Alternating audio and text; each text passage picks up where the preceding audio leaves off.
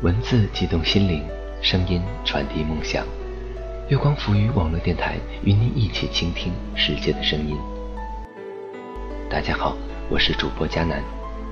从今天起呢，我要为大家连载一篇安妮宝贝的文章《七月和安生》。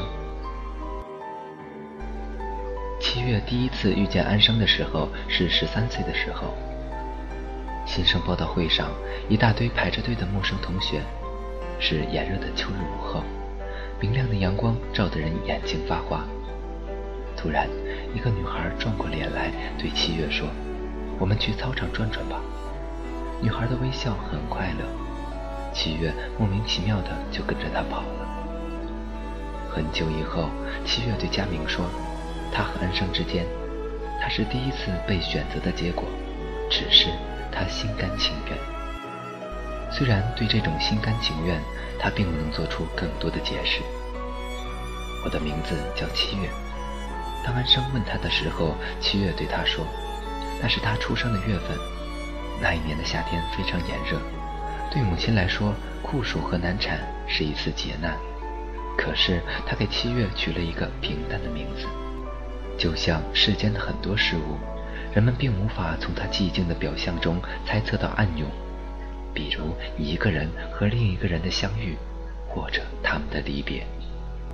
而安生，他说，他仅仅只是证实到自己的生命。他摊开七月的手心，用他的指尖涂下简单的笔画，脸上带着自嘲的微笑。那是他们初次相见的景象。秋日午后的阳光在安生的手背上跳跃，像一群活泼的小鸟。震动着翅膀飞翔。那时候，他还没有告诉七月，他是个没有父亲的孩子。他的母亲因为爱一个男人，为他生下孩子，却注定要为他守口如瓶。七月也没有告诉安生，安生的名字在那一刻已在他的手心里留下无痕的烙印。因为安生，夏天成为一个充满幻觉和迷惘的季节。十三岁到十六岁，那是七月和安生如影相随的三年。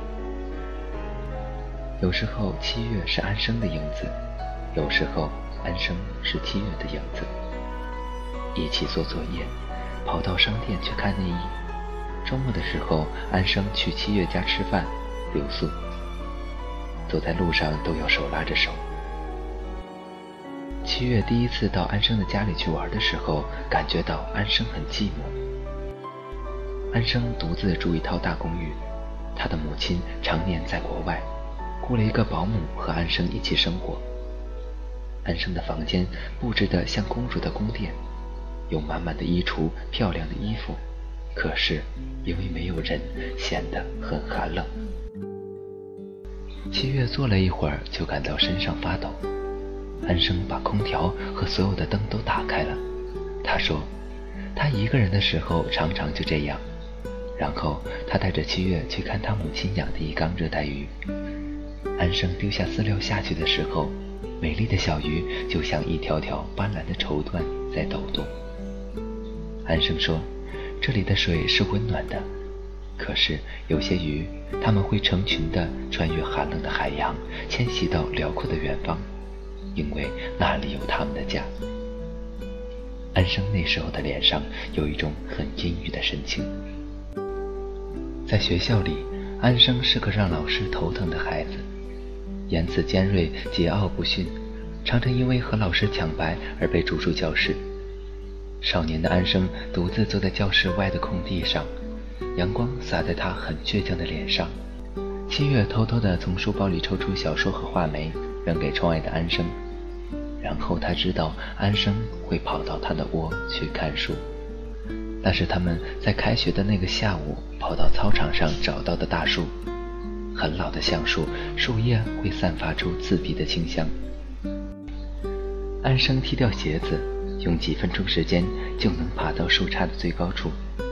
它像一只鸟一样躲在树丛里，晃动着两只赤裸的小腿，眺望操场里空荡荡的草地和远方。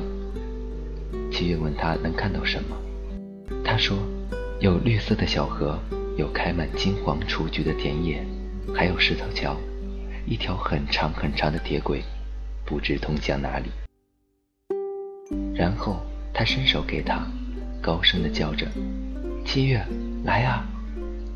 七月仰着头，脚扭着自己的手指，又兴奋又恐惧。可是他始终没有跟着安生学会爬树。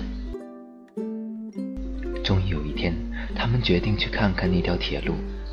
他们走了很久很久，一直到暮色迷离，还没有都到那片田野里面。半路突然下起大雨，两个女孩躲进路边的破茅草屋里。七月说。我们还是回家吧，安生说：“我肯定再走一会儿就到了。我曾发誓一定要到这段每天都能看到的铁路上走走。”于是大雨中，两个女孩撑着一把伞向前方飞跑，裙子和鞋子都湿透了。终于看到了长长的铁轨，在暮色和雨雾中蔓延到苍茫的远方。而田野里的雏菊早已经凋谢，安生的头发和脸上都是雨水。他说：“七月，总有一天我会摆脱掉所有的束缚，去更远的地方。”七月低下头，有些难过。他说：“那我呢？”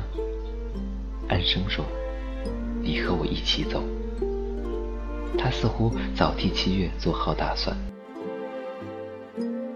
初中毕业，十六岁，七月考入市里最好的重点中学，安生上了职业高中，学习广告设计。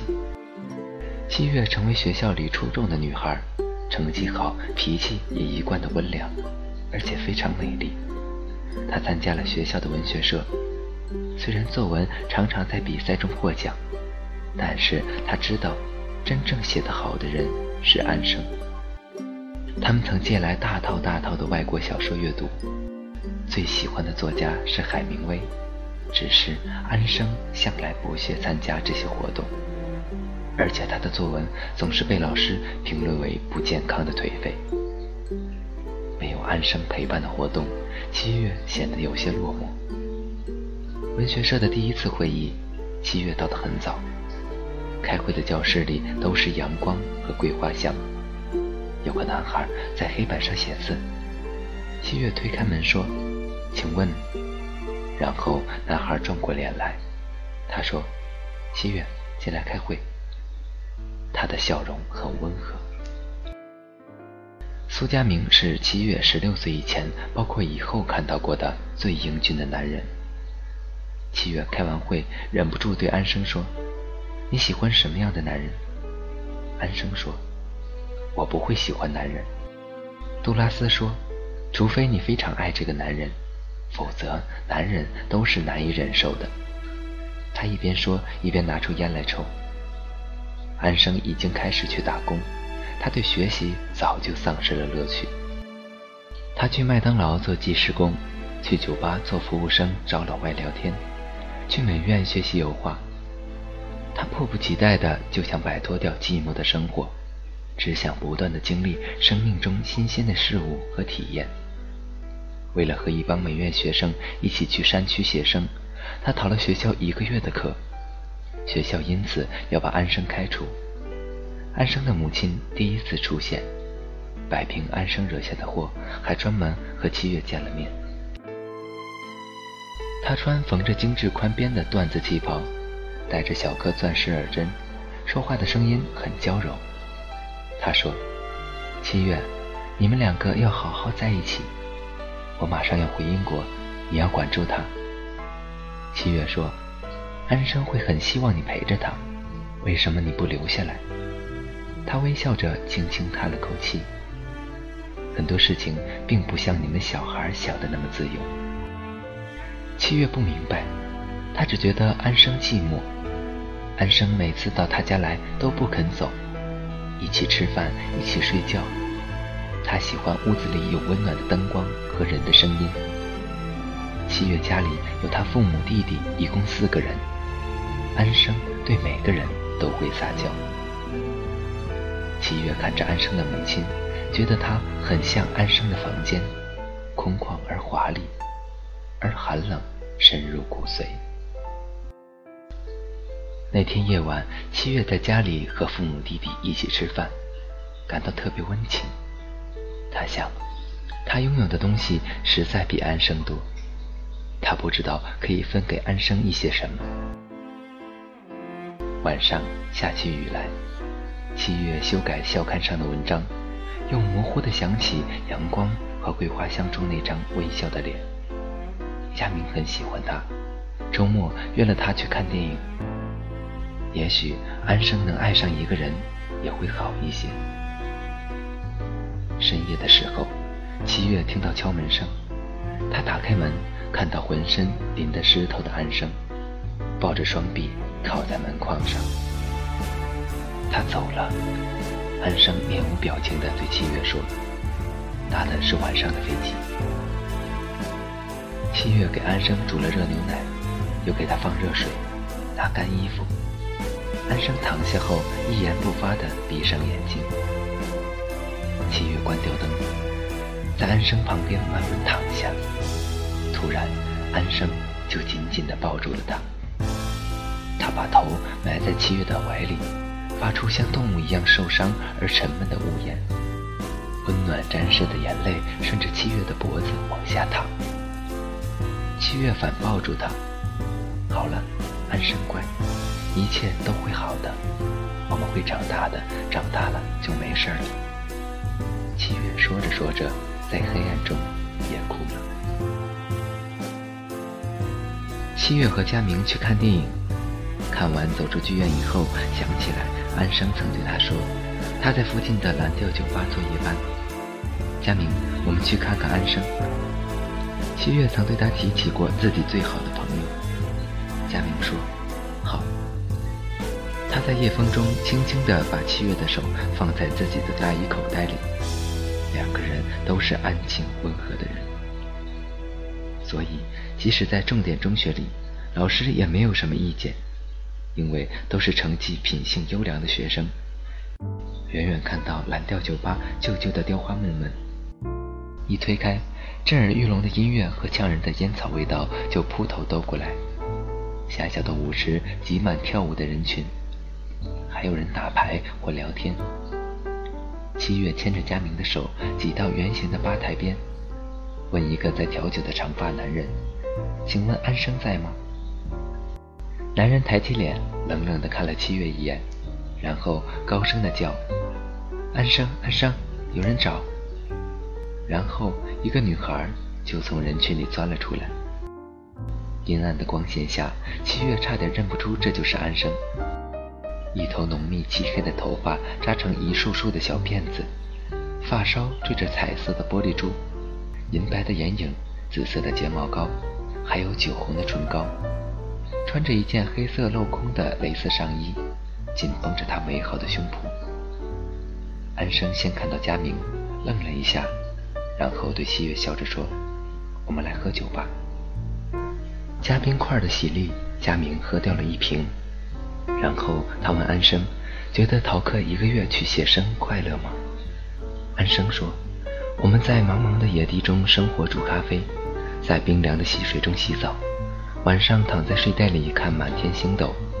那一刻，我问自己：活着是为了什么？看着满天繁星的时候，我会以为生命也许就是如此而已。回来后画了油画星夜，画布上有深深的蓝。”和掉着眼泪的星斗。有人问我一百块钱卖不卖？我说卖。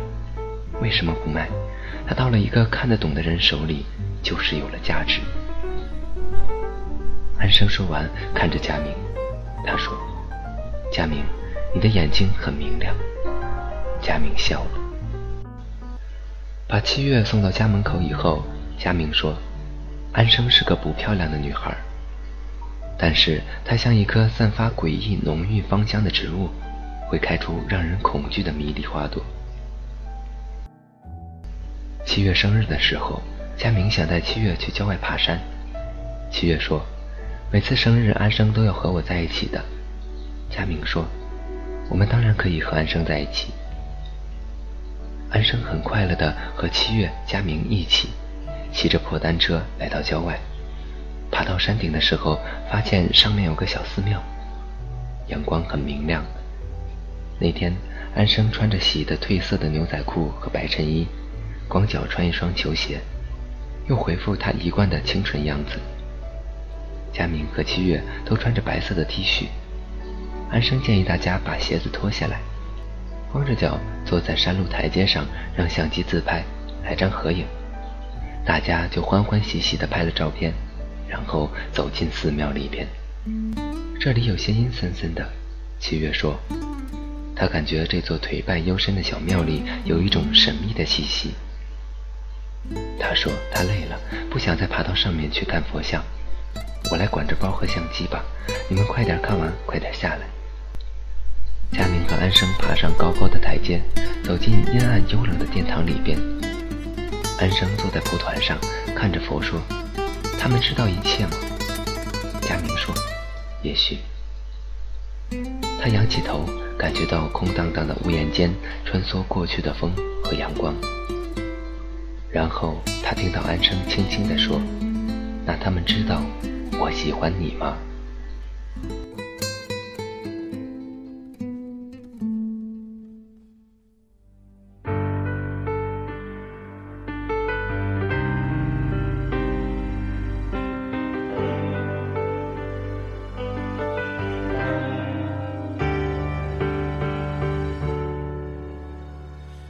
该不该继续执着？失恋以后只剩我一个。好了，本期的周六故事会到这里就结束了。我是主播佳楠，我们下期再会吧。我说我该往哪儿走，你不懂，你劝我。不要一直做梦，该不该现在停止冲动？我写好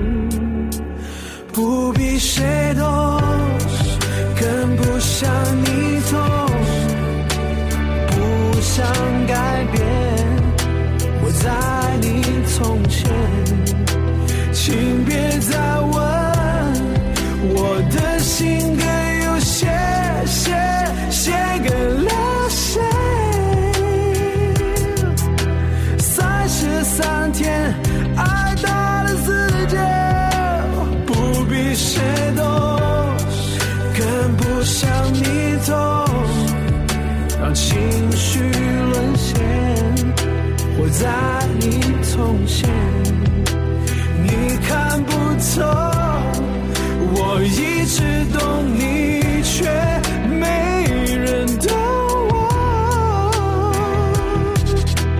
不管那些你我，你还是不懂。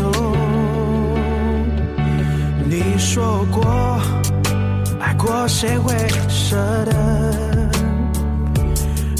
错过，不也是种结果？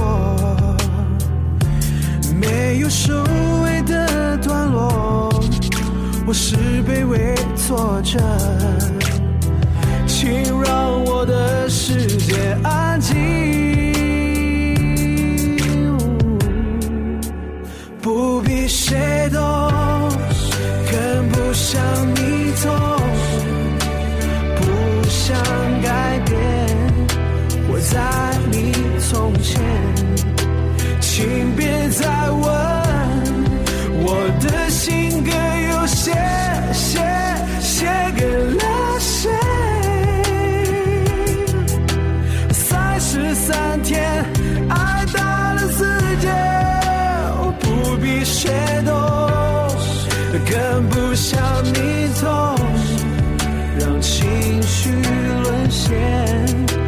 在你从前，你看不透，我一直懂。